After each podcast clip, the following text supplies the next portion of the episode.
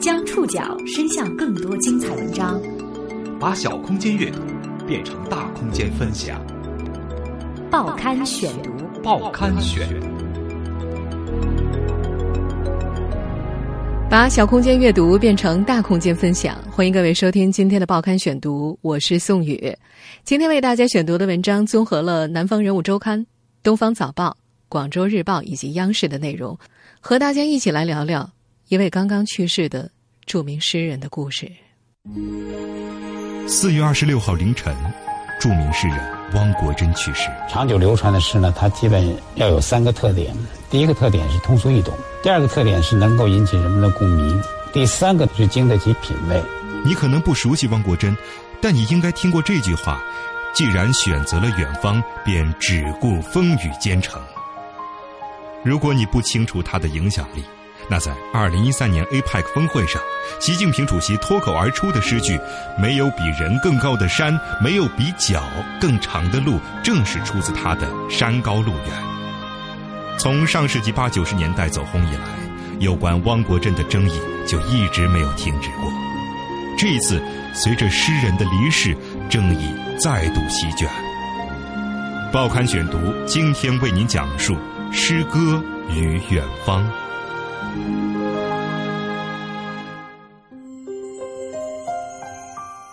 二零一五年四月二十六号凌晨，著名诗人汪国真因为肝癌去世，终年五十九岁。此时，距他最新一本诗选《青春在路上》出版仅仅一个月的时间。作为上世纪八九十年代现象级的诗人，汪国真曾在当时的年轻人当中风靡一时，尤其在校园掀起一股“汪国真热”，成为一代人的经典记忆。但是，备受追捧的同时，汪国真的诗歌一直以来也伴随着争议。从二十六号诗人去世的消息传来，在网络上，对于汪国真诗歌的价值和大众影响就产生了截然对立的观点。一些诗歌群出现了刷屏的现象，诗人们你言我语，针锋相对，甚至争得脸红脖子粗。拥护者认为，无论如何看待汪国真的诗歌，他确实影响了一个时代。在上世纪九十年代初，中国改革开放的最关键时期，汪国真让年轻人回到了个体感受。反对者则认为，汪国真的诗歌是一副麻醉剂，不仅没有文学价值，甚至是一场语言的灾难。公众对鸡汤式诗歌的热捧，反映出了文化贫瘠的现实。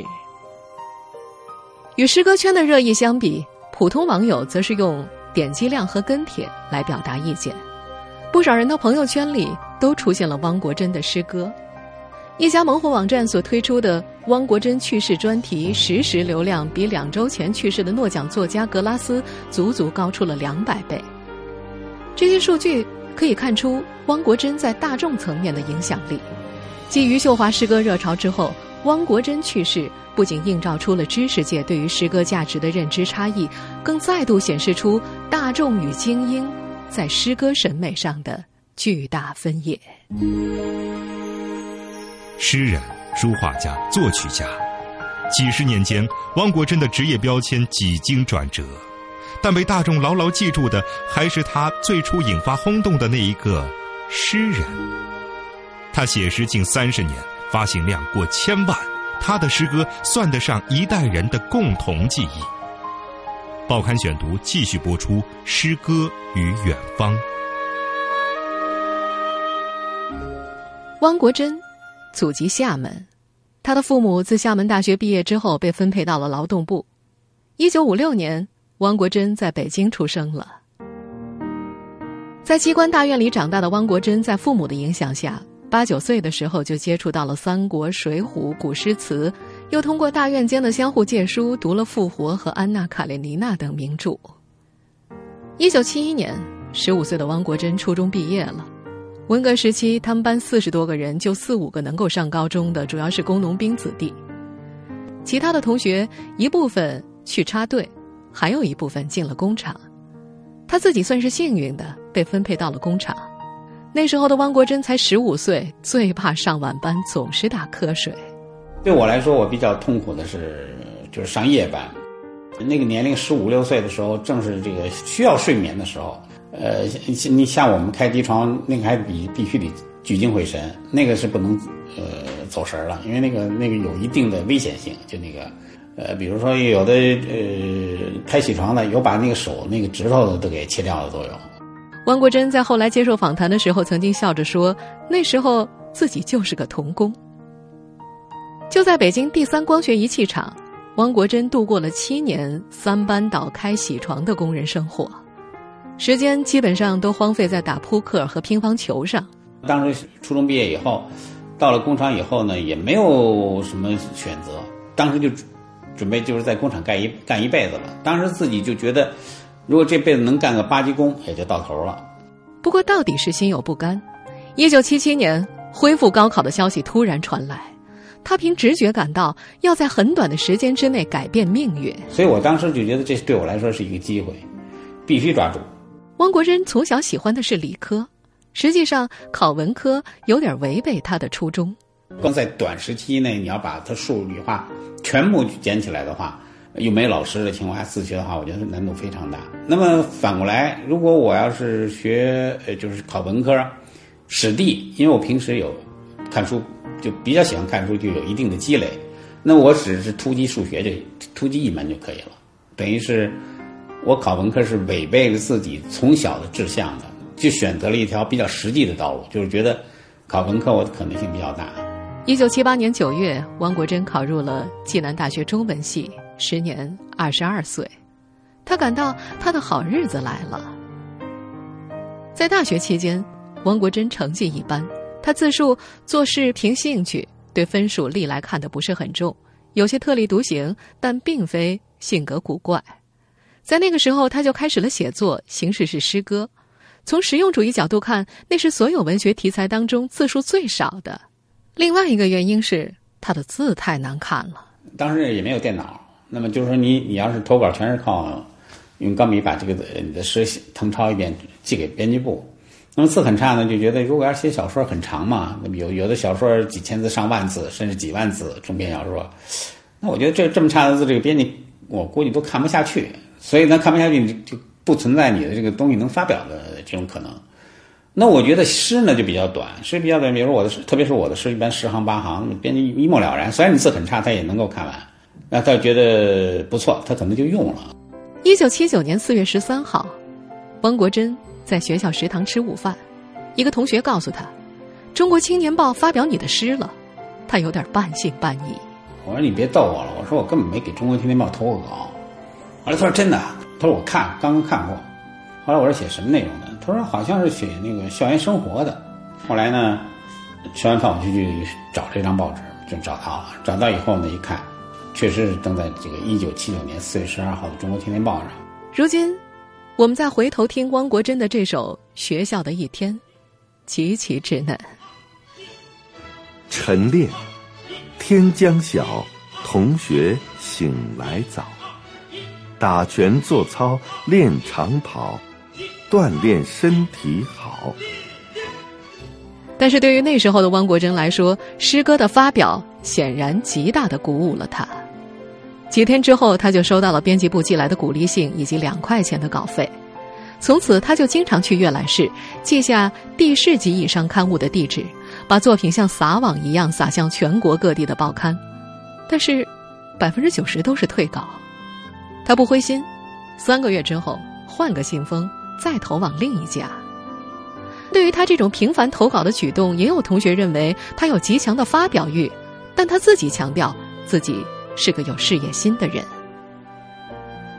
大学毕业之后，汪国真被分配到了中国艺术研究院，那两三年迎来了他诗歌创作的高峰期。我不去想是否能够成功。既然选择了远方，便只顾风雨兼程。我们现在听到的这个片段，就是汪国真自己所朗诵的那首后来红遍全国的诗《热爱生命》。实际上，这首诗是汪国真用来鼓励自己的，回答了自己的一些困惑和疑问。那是一九八六年，已是而立之年的汪国真自觉一事无成，有一种紧迫感，于是。就写下了这首诗。不过，热爱生命先后寄往北京、四川两家报刊都没有被采用，直到第三次投稿之后才被《追求》杂志发表，随后又被《读者》和《青年文摘》转载。在接下来的数年之内，《中国青年报》、《中国青年》、《辽宁青年》、《女友》、《追求》、《知音》等刊物相继发表了汪国真的诗歌。一九九零年春天。某中学老师在上课的时候发现，学生们不再听讲，而在传抄着一个叫做汪国真的人写的诗。老师回家之后，和在学院出版社任编辑室主任的爱人孟光聊了起来。孟光敏锐地感觉到这是一次出版商机。辗转周折，学院出版社找到了汪国真，以最快的速度、最高的稿酬和最好的装帧为承诺，为汪国真出师。那孟光，我觉得他是个有心人。他就做了一个社会调查，那是不是像这些学生说的那样？就到了一些书摊、新华书店，得到的反馈是说，很多人在找这个人的书，但我们从来没卖过。这时候他就心里就有底儿了，就知道这个书一旦出版肯定是畅销书，于是开始找作者。那么七找八找就把我找到找出来了。仅仅用了二十三天，学院出版社就出版了汪国真的首部诗集《年轻的潮》。汪国真。一炮走红。当年这股汪国真热的影响到底有多大呢？多年前热播的那部电视剧《我爱我家》当中，有一集就出现过汪国真热。剧中的几位主要角色在讨论起自家的保姆小张阿姨，变得有些酸不溜丢的。最近这小张说话怎么酸不溜丢的？打扮得越来越花里胡哨。得出的结论是：要么是看台湾、新加坡电视剧闹的，要么就是。读多了汪国真抒情诗选，我看啊，都是那本汪国真抒情诗选读出来的毛病。在那个年代啊，和邓丽君的歌、琼瑶的小说一样，汪国真的诗结结实实的影响了一代人的青春。一九九零年，被出版界称为“汪国真年”，他的诗集成为当年的十大畅销书之一。有人将汪国真诗集的出版视为中国出版界从计划经济走向市场经济的一个个例。报刊选读继续播出《诗歌与远方》。一九九零年五月二十一号，学院出版社出版了汪国真的第一部诗集《年轻的潮》。这本书连续五次印刷，总印数多达六十多万册。曾成为当年十大畅销书之一，出版界也将这一年称为汪国真年。此后又相继出版了《年轻的风》《年轻的思绪》《年轻的潇洒》等等。中国友谊出版社出版了六种汪国真诗文系列，那时年轻系列的总印数超过了一百万。在汪国真诗歌最红火的年代，北京王府井书店里曾经挂出“汪国真诗集未到货，何时到货不知道”的条子。当时，汪国真曾经装作普通读者去打听自己的诗歌什么时候到货。售货员很不耐烦的回答：“每天那么多人问，哪能一一回答呢？”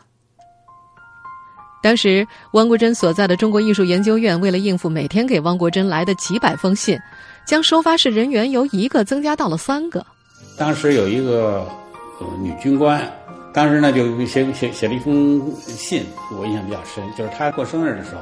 她收到了八个不同的人给她的寄的礼物，但这个礼物是一样的，都是王国珍的诗集，啊，就他一下收收到了八本。他所收到的信，什么类型都有，有诉苦的，有要求指正的，当然也有求爱的，或者一般会很含蓄，夹朵花，叠个什么东西，也有寄照片的。还有一些趣事呢。比如，当时河南有个记者给女朋友写情书的时候，抄了一首汪国真的诗，署上了自己的名字。结果女友看到之后大发雷霆，因为对方也特别熟悉汪国真的诗，两个人的恋情就此告吹了。要知道，对于那时的年轻人来说，将汪国真的诗抄在笔记本上、贺年卡上、日记本里，是再正常不过的青春回忆了。汪国真自己就曾经收藏过一位读者亲手制作的手抄本。呃，这个呢就是王平呢手抄本的复制本，他呃自己留了一本，然后复制了一份呢送给我了啊。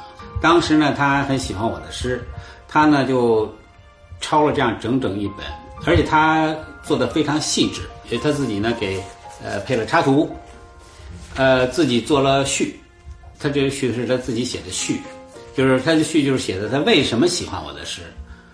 他在这个地方呢，他还特意写上了梦幻出版社编辑的这个时候是一九九零年的三月份。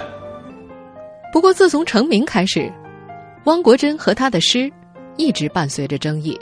相当一部分批评者认为他的诗较为浅薄，在结构和立意上不断自我重复，缺乏新意和探索精神。汪国真的诗也被贴上了格言体、分行形式的人生道理演讲。心灵鸡汤等标签，还有很多批评的声音认为他的诗只是贺卡语文、心灵桑拿，并无长久的生命力。对此，汪国真曾经回应：“所以他们认为是肤浅，我并我并不这么认为。作为一般人的审美来讲，对于诗歌的欣赏，基本上还是我说的那个，就是广泛传播和流传的诗，它一一定要是通俗易懂的。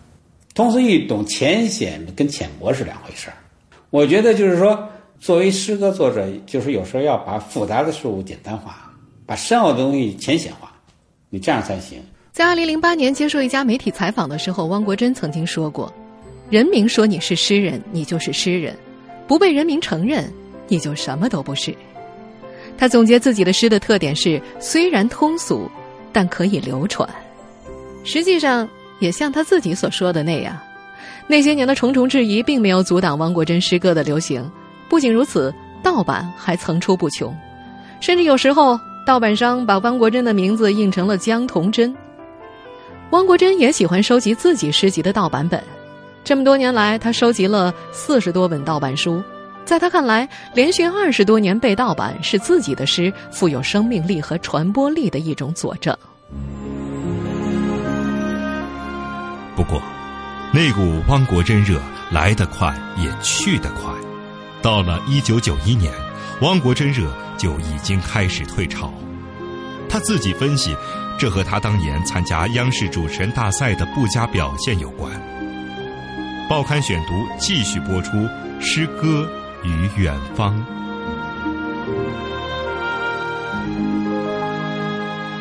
一九九一年，汪国真参加了央视业余主持人大赛，在一千多名参赛者当中排名第六。在汪国真或者出版社的理解当中，大赛上的表现是他之后诗集销量下滑的根本原因。这位全中国青年的贴心人，在电视上看起来其貌不扬，身形普通；在现场采访当中，反应呆板，甚至紧张到难以自圆其说。在那届大赛上获得第一名的许戈辉看来，大家太期待他的出彩了，他也受到了这种暗示的影响。但是，哪有那么多的七步成诗呢？再后来，年轻人的阅读口味早已改变，可以选择的阅读范围也更加广泛。汪国真也早已远离了诗歌，转向书画和作曲。在有次接受访谈的时候，他曾说自己转向书画其实比较偶然。他成名之后应酬比较多，不仅是签名，还经常被人索要题字，盛情难却，可是字又拿不出手。我觉得好像是一切的好像都是命运的安排，比如说书法，我的初衷是希望将来的自己的字写得好一点，在这种场合下我不会发怵，或者不会给人太差的观感。从一九九三年开始，王国珍就开始练习书法，练了足足有一年，每天一小时。但是，自己平时到底比较忙，他就开始用毛笔写信。这样的话，我索性就用毛笔写信。就处理一些交往啊，我用毛笔来写信。后来，时代文艺出版社的张桂征收到了他的毛笔信，便邀约他出书法集。再往后，就一发不可收拾了。如今，汪国真的墨迹已经遍布南北，他的一些书法作品被镌刻在张家界、黄山、五台山、九华山、红旗渠、西柏坡等几十处风景名胜区里。二零零二年，他入选中国文联出版社所出版的《中国百年书画走红名家》，之后又入选了国际文化出版公司所出版的《中国当代水墨艺术年鉴》。二零零五年开始，他的书法作品作为中央领导同志出访的礼品，赠送给外国政党和国家领导人。二零零七年，他又入选了中国国画家协会理事。查阅汪国真的官方网站可以发现，从二零一一年开始，他的字画陆续在保利、嘉德、瀚海等拍卖公司拍卖。最近的一个成交记录为二零一五年一月二十四号，北京保利中国书画精品拍卖会上，汪国真的一幅四平尺的书法作品以十二点六万落锤成交。除了书画，汪国真的另一个兴趣点是作曲，他自己也承认。从成名开始就已经不太关注诗歌的整体发展，而把爱好转向了音乐界。我感觉呢，就是对于古典诗词的学习、了解和熟悉，读不如写，写不如背，背不如唱。所以我觉得，呃，唱响古诗词呢，这是一件非常有意义的事情。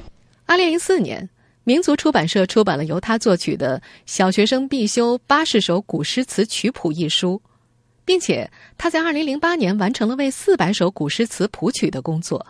在这之后，录有八十首作品的《唱着歌儿学古诗》汪国真古诗词歌曲在二零一三年出版。另外，他作曲的《小出庆慈寺送林子方》。还入选了中国音乐学院的教材《中国古典诗词歌曲教程》一书。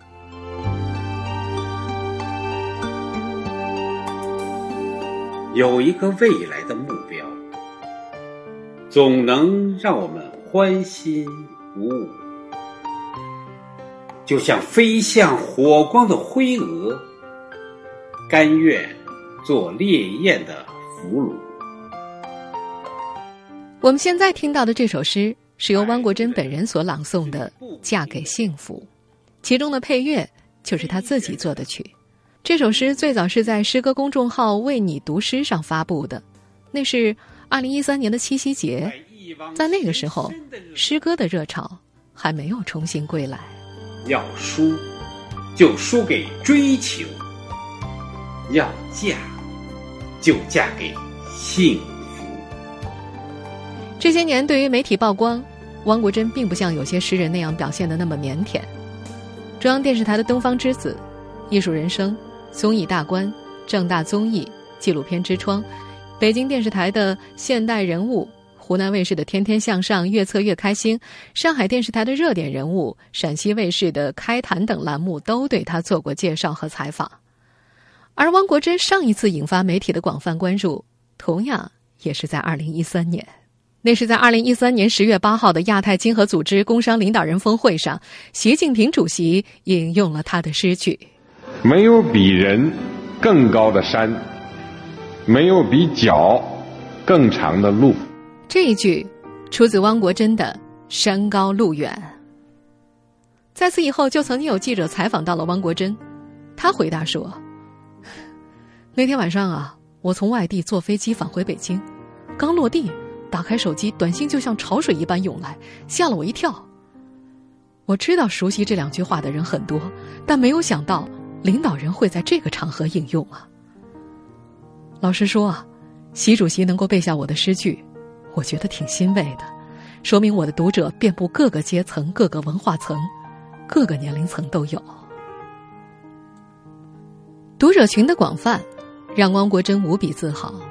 不过他在接受采访的时候也说，诗人、书法家、作曲家，这些都是别人加给他的头衔。他说：“说实话呀，我就没把自己当诗人，我只是一个兴趣广泛的人，但运气很好。比如一开始写诗，没想到写诗还能挣钱。”二零一五年四月二十六号凌晨两点十分，这位没把自己当诗人的诗人。一直游移在主流诗坛之外的诗人，带着他的诗歌，最后一次走进了公众视野。有人表示，汪国真所代表的那个时代，已经一去不复返。诗歌吗？不看，不看。汪国真的不太熟悉，不太熟悉。嗯，汪国真，汪国真不是很，不是很熟悉。对，我主要看历史书。历史书。